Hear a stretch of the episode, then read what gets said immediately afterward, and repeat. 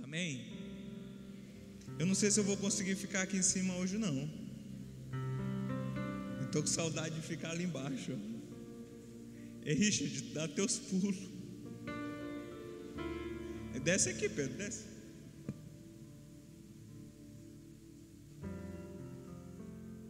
Eu gosto de ficar mais perto, mas não vou ficar tão perto, tá? Vou manter distanciamento.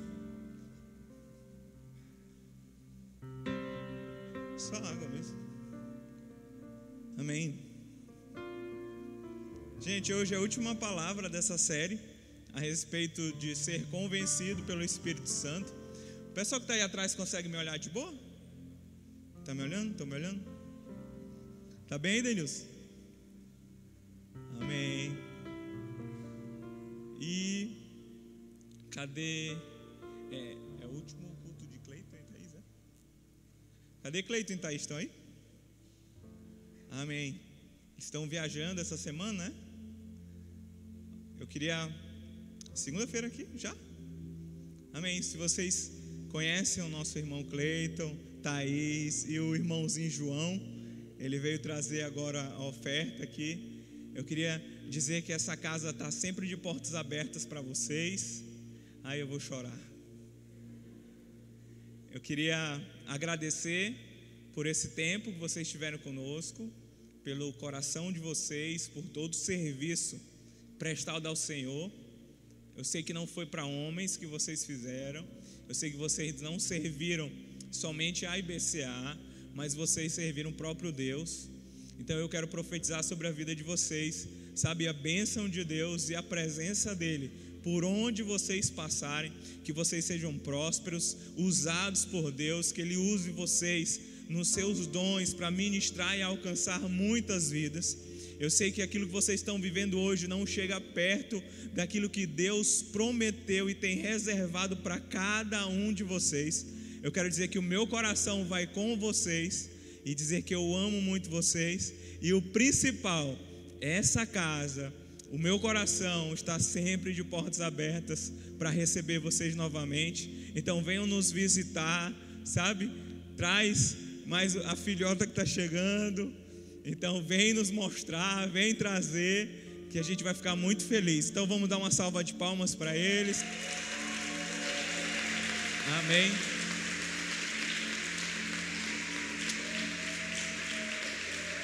Amém. Aleluia. Uh! Aleluia. Amém.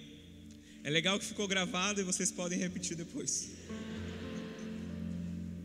As minhas piadas estão melhorando, gente, né? Você pode dar um glória a Deus aí pela minha vida.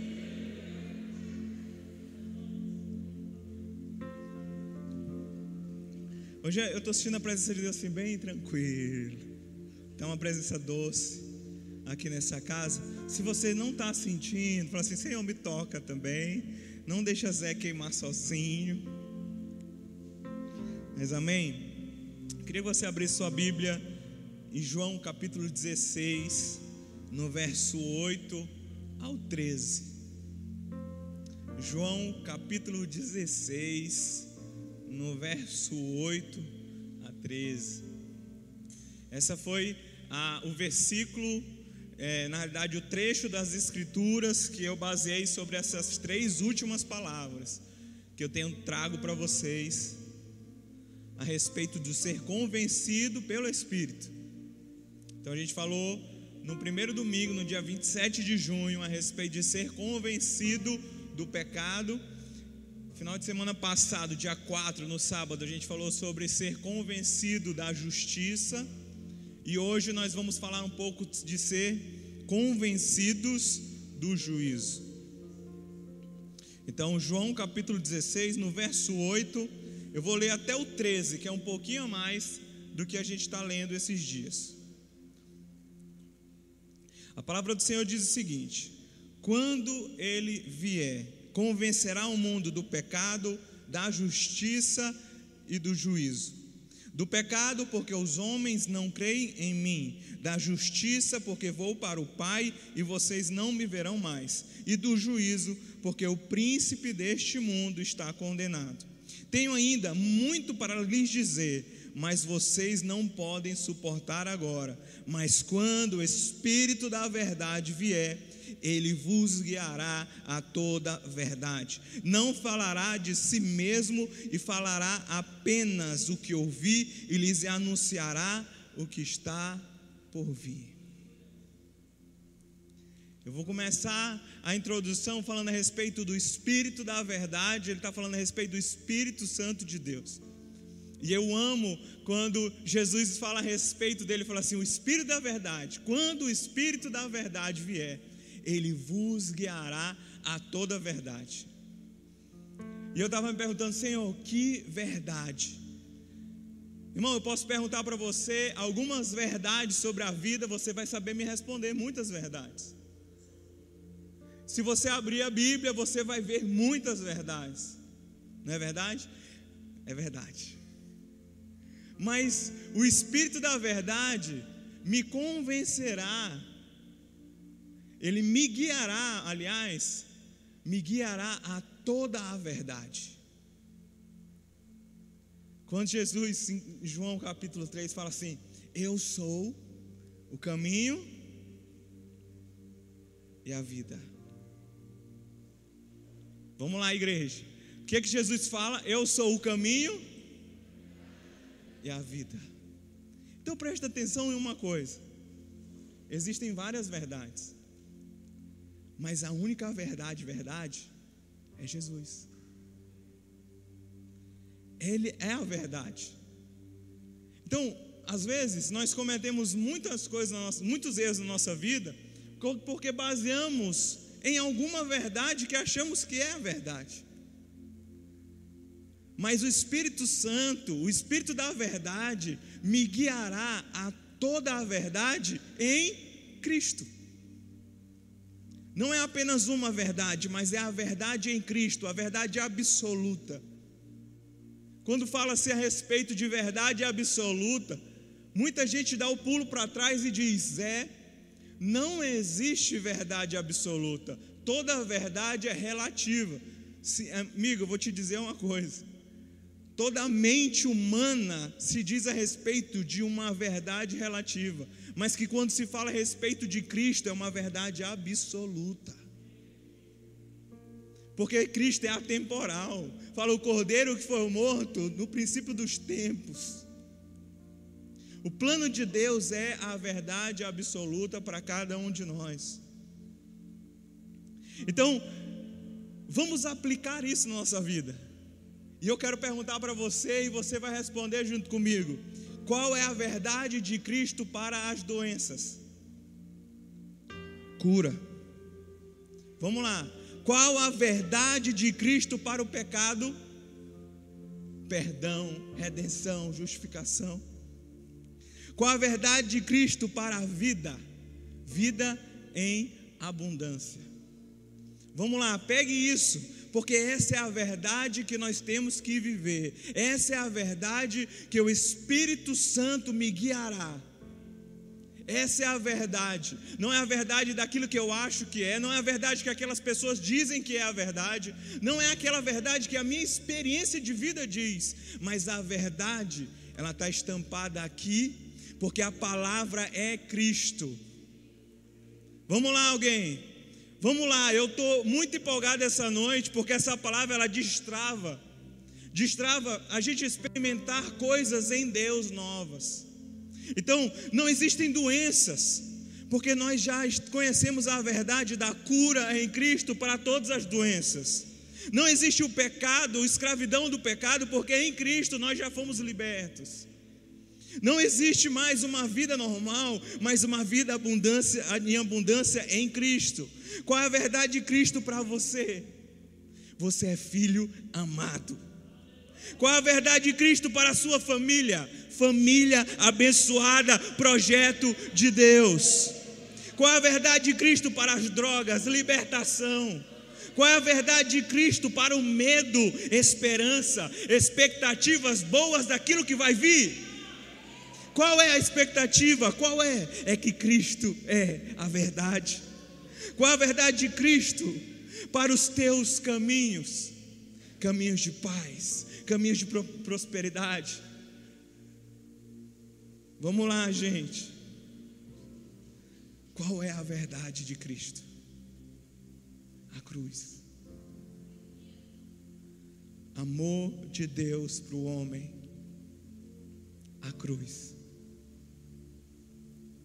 Então, a gente escuta muito, até o nosso presidente fala: Conhecereis a verdade, a verdade vos libertará. Mas qual é a verdade? Não é saber a verdade a respeito de um fato que foi omisso e agora você descobriu a verdade sobre aquele fato. Não, a única verdade que liberta é Cristo. Você está conseguindo entender ou não? Quando se fala conhecereis a verdade e a verdade vos libertará, não é um fato que estava escuro e agora você conhece. Não, era quando Jesus estava falando para os fariseus: conheçam a verdade, porque essa verdade vos libertará. Ele está falando a respeito de Cristo. Cristo é a verdade, a verdade que liberta. E essas palavras elas nunca foram tão reais quanto ao momento que estamos vivendo. Talvez você está achando muita coisa é, é, que é verdade na sua vida, mas eu quero te dizer uma coisa essa noite a única verdade que importa é Cristo. A única ótica que importa é a de Cristo. A única vida que importa é a vida de Cristo. Alguém recebeu uma mensagem aí dos céus? Recebeu de novo? É você? Recebi do céu, mas está no silencioso. Essa foi boa. Tem alguém recebendo um WhatsApp de Deus aí? Vamos lá, gente. Eu quero te relembrar algumas verdades que já foram faladas nessas duas últimas ministrações. Vamos lá? Primeiro dia, convencerá do pecado. Ele me convencerá que eu sou pecador e que preciso de Cristo. Ele me convencerá que o pecado deve permanecer no meu passado ele me convencerá que o pecado não faz mais parte da minha natureza, pois a minha identidade está em Cristo. Ele me convencerá da justiça, convencerá que a justiça de Deus sobre mim é Cristo. Ele não está olhando para o pecador, ele está olhando para o sacrifício, e o sacrifício foi perfeito, e a justiça de Deus é Cristo sobre nós. Convencerá que pratico a justiça porque já fui justificado por Cristo. Eu não faço algo para ser justificado, eu faço porque eu já fui justificado em Cristo. E convencerá que eu tenho paz com Deus por meio de Cristo. Deus não está zangado comigo, Deus não está frustrado comigo, porque em Cristo eu tenho paz com Deus. E hoje, para encerrar a série Convencidos pelo Espírito, nós vamos falar a respeito do juízo. E quando ele vier, me convencerá do o mundo, convencerá o mundo do pecado, da justiça e do juízo. Quando se fala a respeito de juízo, fala sobre julgamento.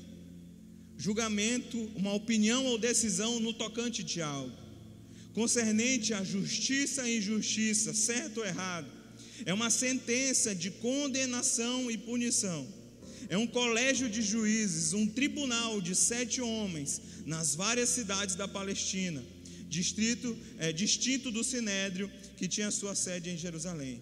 É direito, justiça, ou seja, juízo. O Espírito Santo me convencerá do juízo.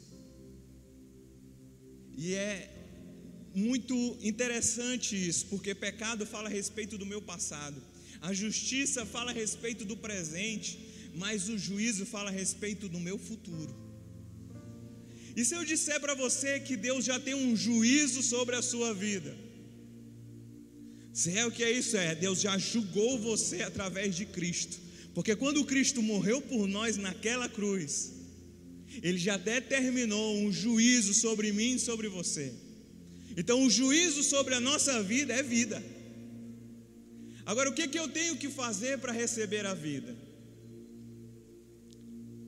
Em João capítulo 3, no verso 35 ao 36, fala: O Pai ama o Filho e entregou tudo em Suas mãos. Quem crer no Filho tem a vida eterna. Já tem. Quantos creem em Jesus aqui? Você crê na, no Cristo, no Filho de Deus que morreu por você, pelos seus pecados, você crê?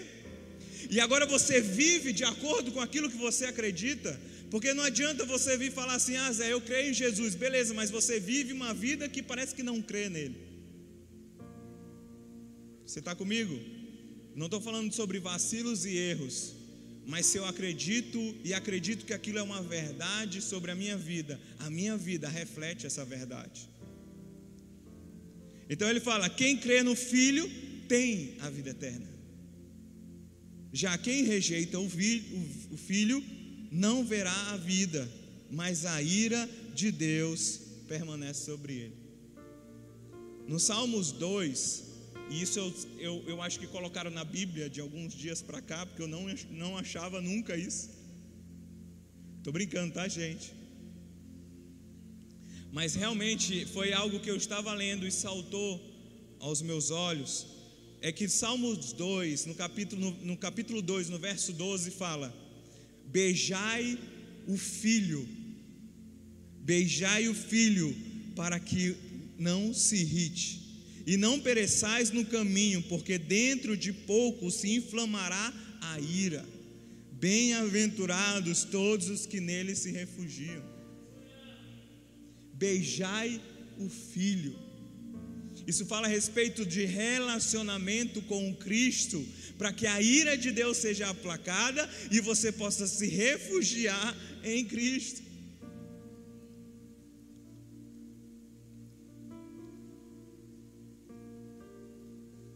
Em Romanos 1, 18 fala: A ira de Deus se revela do céu contra toda a impiedade e perversão dos homens que detêm a verdade pela injustiça, porquanto o que de Deus se pode conhecer é manifesto entre eles, porque Deus lhes manifestou. Então o que é está dizendo aqui? O motivo da ira de Deus é a impiedade, aquele que não tem fé e despreza as coisas da fé, e a perversão dos homens. Agora entenda uma coisa: quando nós não conhecemos a Cristo, quando o homem na antiga aliança não tinha como se aproximar de Deus, a ira de Deus repousava sobre cada homem. Você está comigo? Eu quero que a gente entenda uma coisa.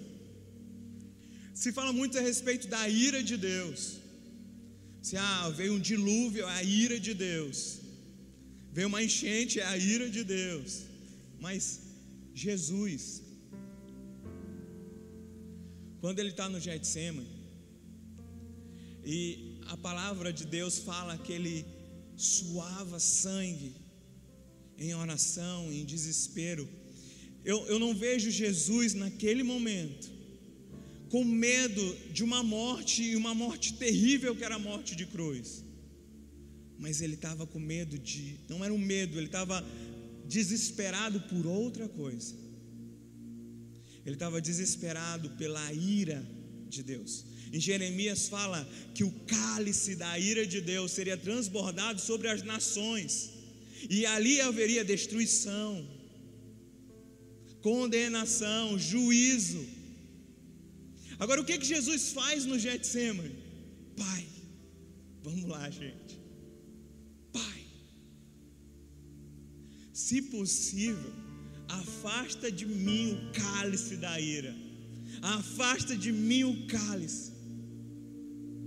Ali era a verdade, era a vontade de um homem que iria sofrer, era a vontade de um filho de Deus que deveria ser separado do Pai por causa da iniquidade humana, porque ele era perfeito. Aquele cálice não era para Jesus, aquele cálice era para mim e para você. Nós éramos merecedores da ira. Nós éramos, sabe, merecedores da condenação eterna. Mas o que que acontece? Jesus lembra de você, lembra de mim, lembra de toda a humanidade naquele momento e fala: Pai, que não seja feito a minha vontade humana, mas que seja feita a tua vontade. E ali ele pegou o cálice da ira de Deus, e foi a justiça de Deus, e foi o juízo de Deus sobre as nossas vidas. Agora, o que muda a minha vida e a sua vida não é conhecer a história. O que muda a minha vida e a sua vida é ter fé na história, é viver em Cristo. É viver em Cristo, sendo convencido do juízo de Deus sobre nós. Tem um, um texto em Jó, em Jó capítulo 9, verso 33, na realidade eu acho que é 23 ao 25, ou é 33 ao 35, não, é 33 ao 35, fala: Jó, no seu maior desespero, onde ele já tinha perdido casa, a sua mulher, os seus filhos, o seu rebanho, não, a mulher ainda estava, mas ele já tinha perdido o seu rebanho, todos os seus bens, os seus filhos.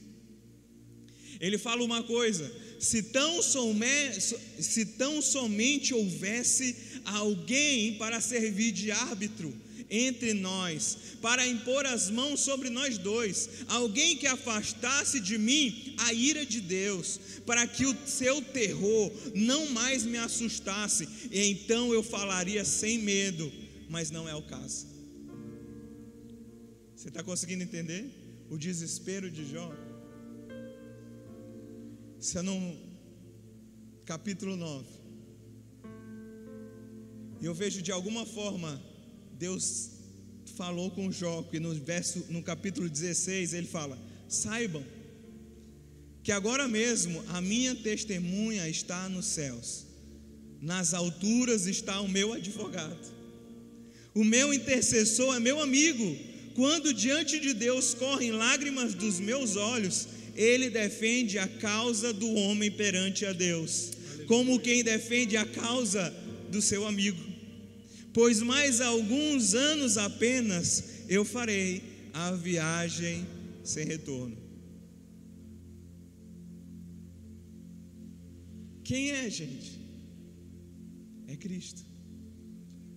Ele é que defende as nossas causas diante de Deus. Ele é o nosso advogado fiel. Isso são coisas que você está falando assim, Zé, eu sabia disso. Eu sei. Mas você deve viver isso. Aplicar isso na sua vida. Aplicar, sabe? Sabe aquela condenação que você sente? Sabe o peso que você sente? Se você é convencido do juízo de Deus, a condenação tem que ir embora. Se você é convencido do juízo de Deus, você não tem que ter medo do futuro. Vamos lá, gente. Por que, Zé? Porque se eu sei que Cristo já venceu, eu vou sair para uma batalha já ganha. Você está conseguindo entender? O que o Espírito Santo de Deus quer fazer em você aqui essa noite é convencer você que o juízo de Deus, ou seja, teve um julgamento, teve um julgamento. Vem aqui, Pedro, fazer um julgamento. Fica aí, Pedro. Você é Pedro. Eu sou Pedro. Agora Pedro está num julgamento. Tem um juiz que é Deus, tem um advogado que é Cristo, e o capiroto é o acusador. Aí o capiroto vem, pega uma lista de coisas que Pedro fez de errado. Pedro matou o irmão. Pedro é um ladrão. Gente, é hipotético, tá?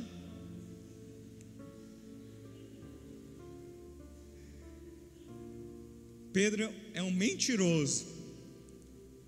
Pedro já roubou. Pedro já negou Jesus. Pedro viveu a vida toda, só no final dela é que quis ser crente.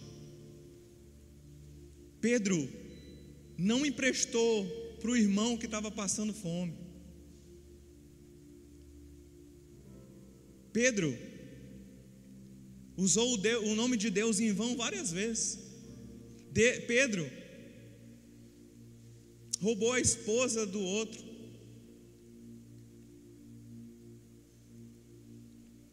Isso é o acusador. Pedro não presta. Pedro não vai mudar. Pedro vai morrer desse jeito, porque o pai dele era assim, o avô dele era assim. Pedro merece uma família destruída. Esse é o acusador. Agora, ah, gente, quando o advogado entra em cena, ele pega a lista de, do capiroto, ele pega tudo isso que Pedro cometeu e fala assim: ó, deixa que eu pago. Aleluia.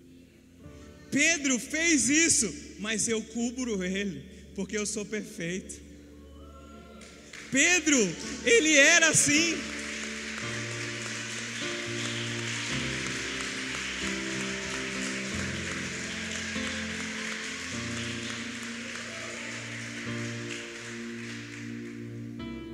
Aí o, o capeta vem de novo, trazendo a outra lista. Mas quando ele olha a lista agora, ele olha Cristo. Porque quando nós estamos em Cristo, não existe mais contagem de pecado. E agora o juiz olha para Pedro e enxerga Pedro coberto de Cristo. Então presta atenção. Isso é muito óbvio, não é? Mas nós temos que viver desse jeito. Nós temos que nos lembrar. Porque quando formos acusados por algo, a gente tem que lembrar: o príncipe deste mundo já está condenado. Ele não está falando que você já está condenado, mas aquele que te acusa já foi condenado. Aleluia. E quando se fala a respeito do juízo de Deus, sabe qual é o juízo de Deus? Pode ir, Pedro, você é inocente, porque Cristo pagou pelos teus pecados. Esse é o juízo de Deus.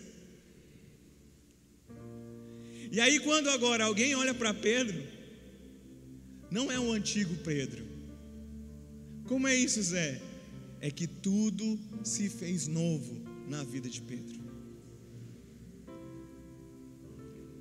Irmãos, permita ser cheio do Espírito Santo para ser convencido diariamente que o juízo sobre a sua vida é Cristo. O juízo sobre a sua vida é vida. O juízo sobre você é uma vida em abundância.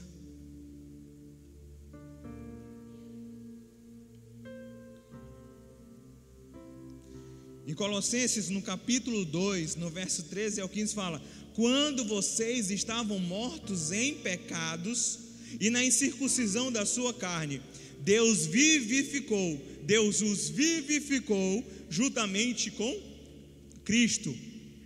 Ele nos perdoou de todas as transgressões e cancelou a escrita de dívida que consistia em ordenâncias e que nos era contrária, ou seja, a lista, ó, ele a removeu pregando na cruz. E tendo despojado os poderes e as autoridades, fez deles um espetáculo público, triunfando sobre eles na cruz. Aleluia. Você pode dar um glória a Deus, uma salva de palmas, porque Cristo fez isso por cada um de nós.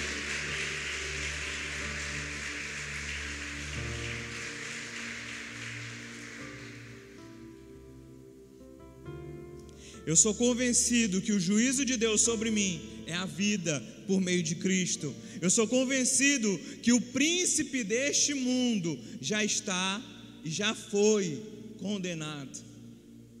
Irmãos, eu tenho certeza que você tem uma batalha na sua vida, em alguma área da sua vida. Agora, o que que isso muda a minha história? É porque você já sai de casa com a batalha ganha. Vamos lá, gente. Antes de vir para cá, eu passei num retorno e do nada me lembrou uma pessoa e eu fiquei orando. Eu, eu não tenho contato com essa pessoa, conheço o irmão dessa pessoa. E aí eu fiquei orando por essa pessoa, orando, do nada. Comecei, Senhor, toma ela nas tuas mãos. Te apresenta novamente para essa pessoa que está afastada. Senhor, se essa pessoa estiver doente, eu oro por cura sobre ela. E comecei a orar, comecei a orar, comecei a orar. E aí eu mandei uma mensagem para o irmão dele. Falei, mano, acabei de orar pelo teu irmão. Não sei o que ele está fazendo, o que ele está passando.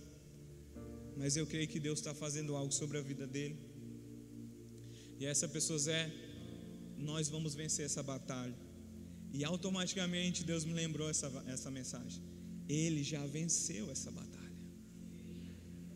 Eu não sei se você está passando por essa dificuldade a respeito do seu irmão, da sua mãe, do seu pai. Eu quero dizer que você já tem que crer na libertação, porque Deus já venceu essa batalha. Vamos lá. Eu não sei se você está passando por largar um pecado ou algo que te tem tirado o teu sono, mas eu quero dizer que você já venceu. Você já venceu. Você já venceu. Eu não sei se você tem, sei lá, pensamentos ruins ou pesadelos, não importa. Você já venceu. Zé, o que que muda na minha vida agora que você sabe que você já venceu por meio de Cristo todas as coisas, você deve viver como um vencedor. O que muda é que agora aquilo que era a minha maior batalha, ela vai ser colocada no lugar dela. Ela não vai ser mais a fonte da minha vida, ela não vai ser mais o centro da minha vida. Por quê? Porque eu já venci em Cristo. Vou continuar orando, vou continuar batalhando, mas a mudança dentro de mim tem que acontecer. Qual é, Zé? É que aquilo deixou de ser a grande batalha da minha vida que eu tinha perdido para ser agora a grande batalha que Jesus conquistou por mim. Jesus já conquistou. Jesus já conquistou e nós devemos viver dessa forma. Então eu sou convencido que a vitória de Cristo é a minha vitória.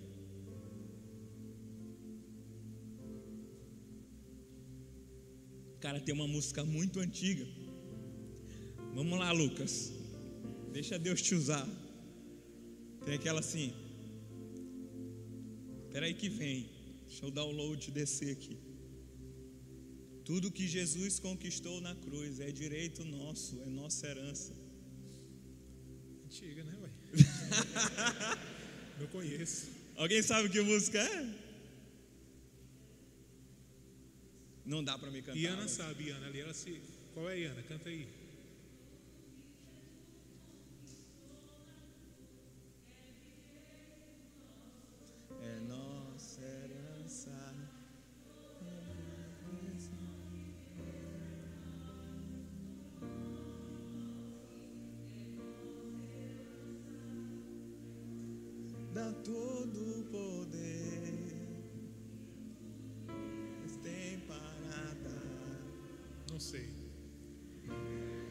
Vamos lá, gente. Canta aí, canta aí, vai.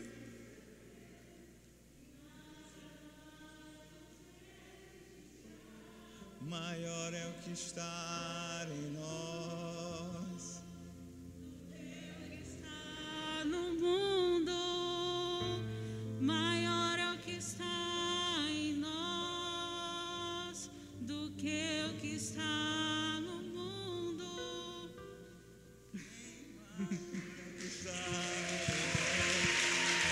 Aleluia!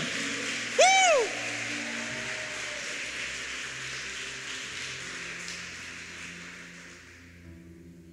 Mas graças a Deus, 2 Coríntios capítulo 2, verso 14.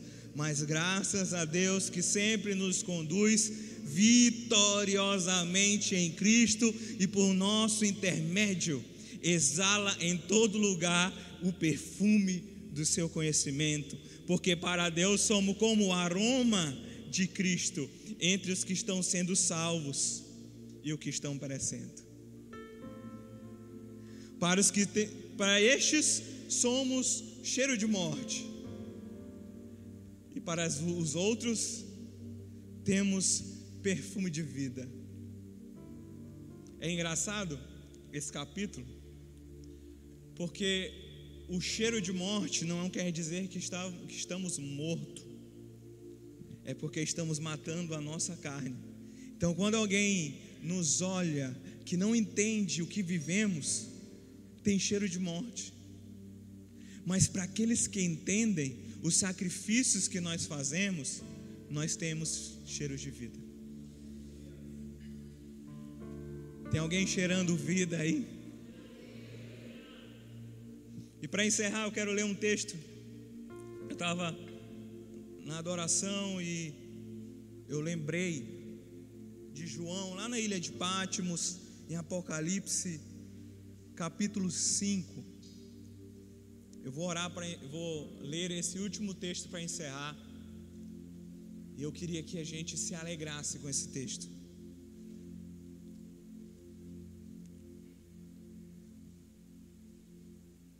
O pessoal do Ministério de Louvor pode subir se quiser.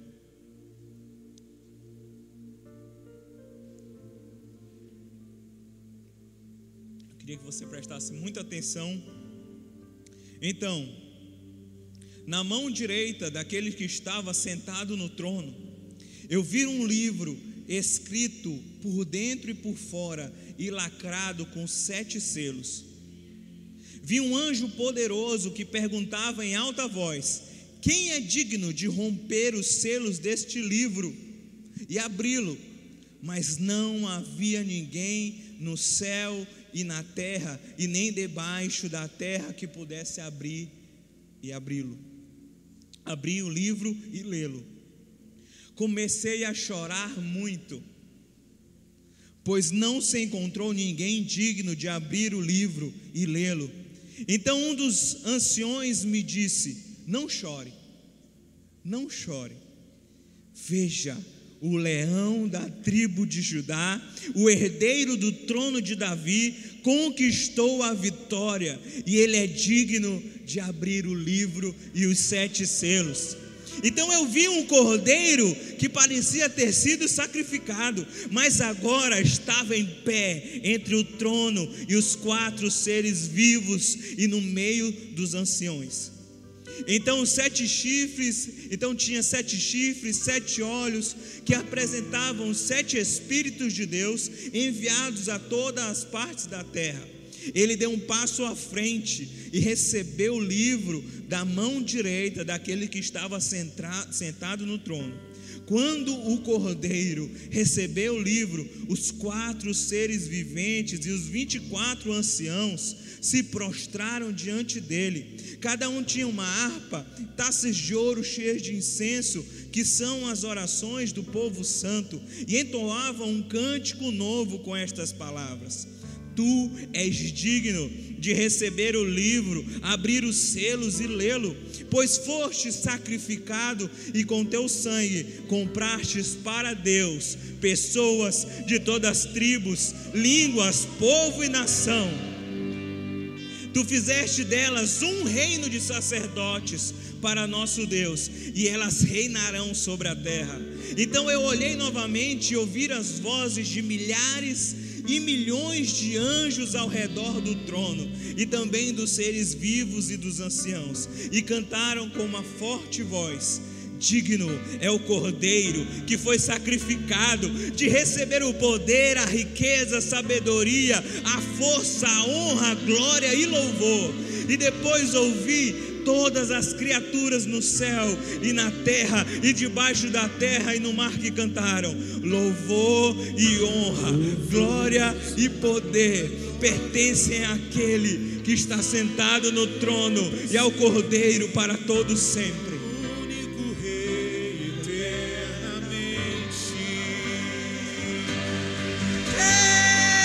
Louvores, honra e glória, força e poder para sempre ao único Rei eternamente. Louvores, Louvores, honra e glória. força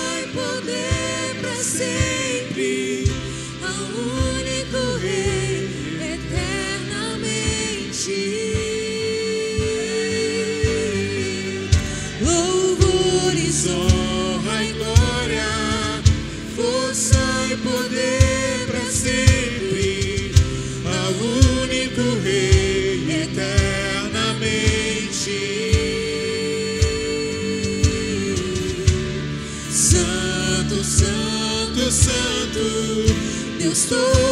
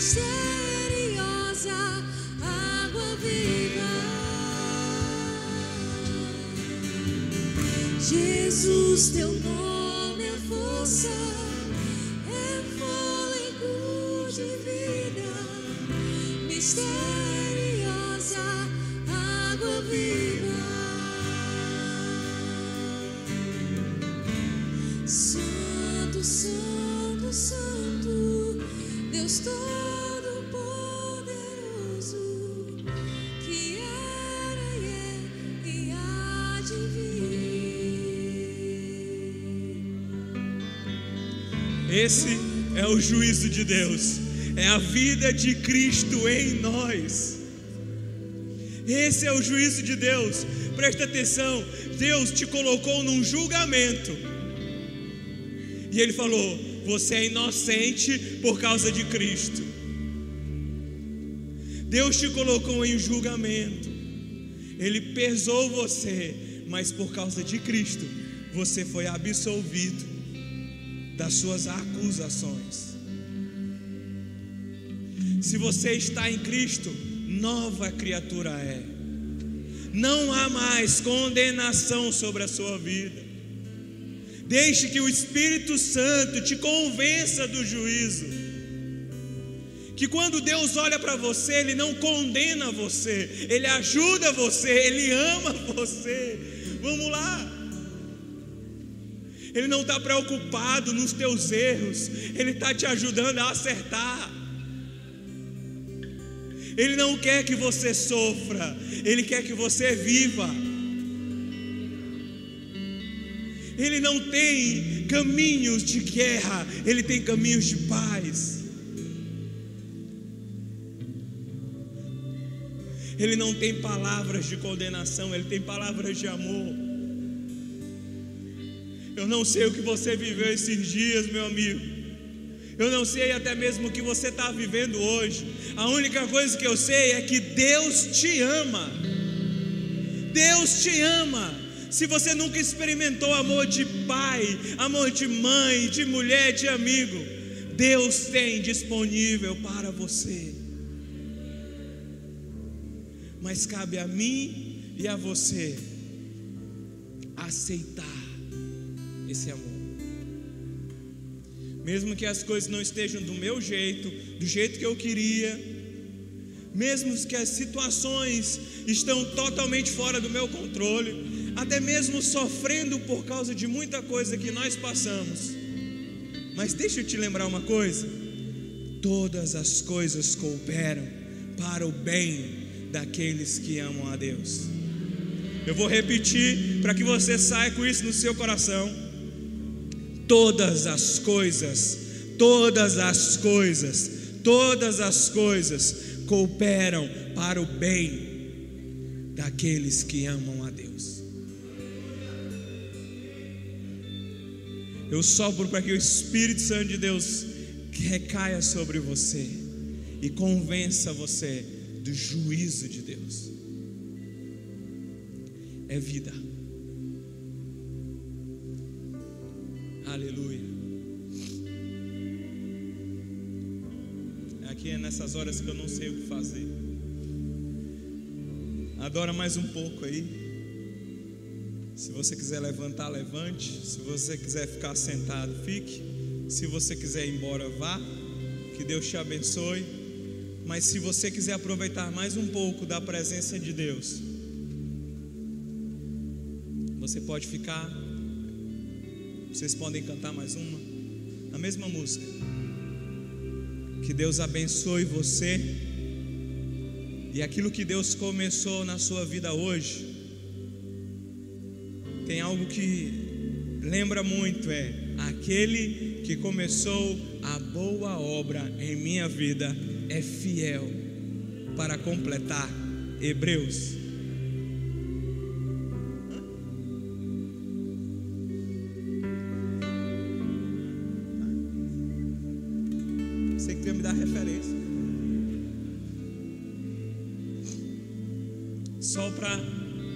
Posso deixar você ir sem fazer uma pergunta para você. Se você está aqui essa noite e deseja aceitar Jesus como teu único e suficiente Salvador, que é isso, Zé? É pedir para que Jesus faça parte da sua vida a partir de hoje. A partir de hoje você quer viver de modo diferente. Você quer sentir, sabe, é, viver e sentir coisas diferentes em Deus. Talvez a vida que você está hoje não é a vida que Deus tem para você. Mas se você deseja abrir essa porta para que Jesus possa entrar no seu coração essa noite, levante sua mão, eu quero orar por você. Tem alguém que deseja aceitar Jesus hoje como seu único e suficiente Salvador pela primeira vez?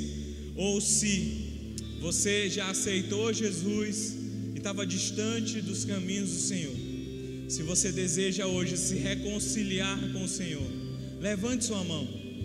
Eu não vou chamar você aqui na frente hoje, mas eu quero que você exponha e faça algo para Jesus. Levante sua mão e fala, só levante sua mão e fale com Deus aonde você está. Fala, Deus, eu quero voltar para Ti.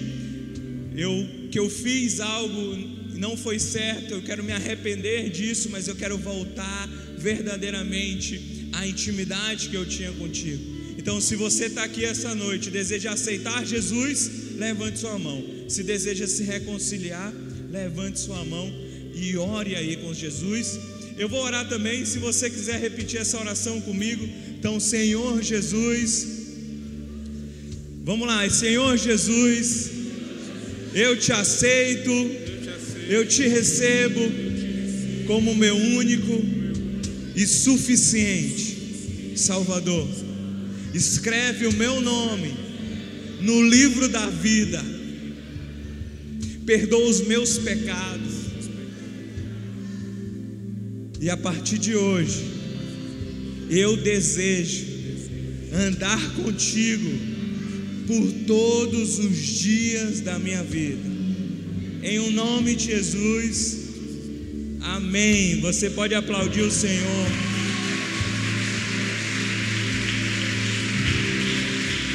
Aleluia. Vamos ficar de pé?